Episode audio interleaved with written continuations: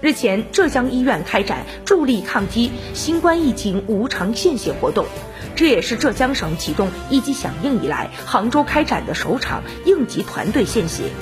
七百五十一名医务工作者以及员工参加献血，保障抗击新冠肺炎时期的临床用血。浙江医院党委书记介绍，从二零一七年八月开始，该院将每年的二月十八号和八月十八号设为浙江医院献血日。为保障特殊时期的临床用血，今年浙江医院提前启动献血日的活动。因处于特殊时期，为做好疫情防控工作，减少人员聚集，献血活动采用分时段、分批次的组织方式。